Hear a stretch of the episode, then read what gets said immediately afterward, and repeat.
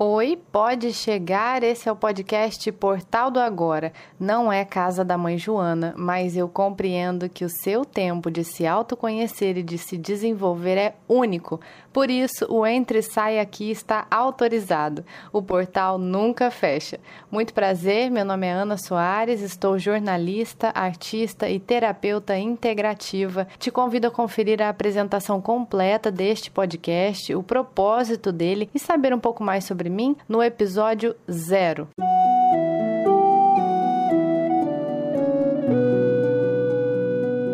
Esse podcast é composto por séries com novidades toda semana aos domingos. Este é o episódio 8 da primeira temporada, a leitura do livro Centelha Divina, do médico do corpo e da alma Henrique Kruger, psicografado por Jorge Bichuete, publicado em 1996 pela editora espírita Paulo e Estevão de Uberaba, Minas Gerais. Capítulo 7 Fluido Cósmico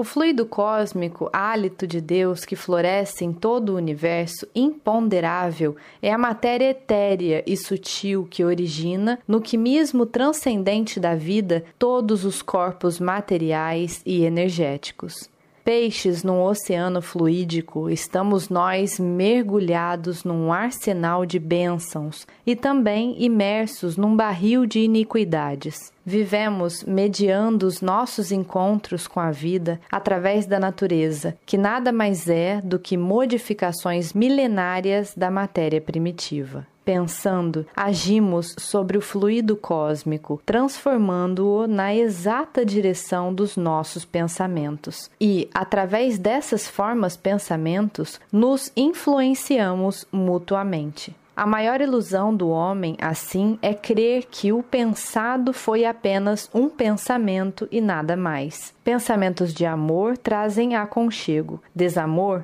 exclusão. E tal fato se dá não nos meandros da filosofia, mas fisicamente. Pensando, criamos e criamos com a mesma matéria substanciada que produziu os nossos corpos. Imersos no fluido cósmico, influenciamos e somos influenciados muito mais do que pensamos. Jesus, ao condenar os pecados por pensamentos, quis alertar a humanidade para a realidade do imponderável, no qual o homem, agindo no mar etéreo das vibrações sutis, pode tanto criar a restauração da saúde e a iluminação da vida, quanto pode influenciar gerando a tormenta dos sofrimentos e o caos das trevas e da própria morte.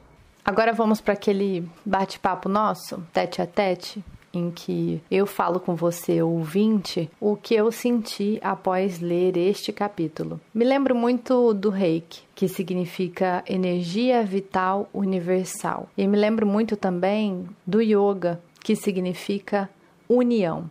Nos dois aspectos, a gente encontra o fluido vital ou fluido cósmico, que é o nome desse capítulo. Nós, enquanto seres encarnados, somos energia vital. Somos um fractal do que é Deus. Somos uma parte do todo. Ou, parafraseando o título deste livro, somos centelha divina. Por isso, a nossa meta maior, que é o que propõe o yoga, é nos unir à consciência cósmica, ao eu superior. Nós, enquanto energia vital unitária, devemos nos autoconhecer, nos aperfeiçoar em busca de nos unir à energia vital universal, ou samadhi, ou nirvana. É claro que esse é o trabalho de muitas vidas, mas nós damos um passinho adiante quando a nossa intenção já passa conscientemente a ser essa, a busca pela união.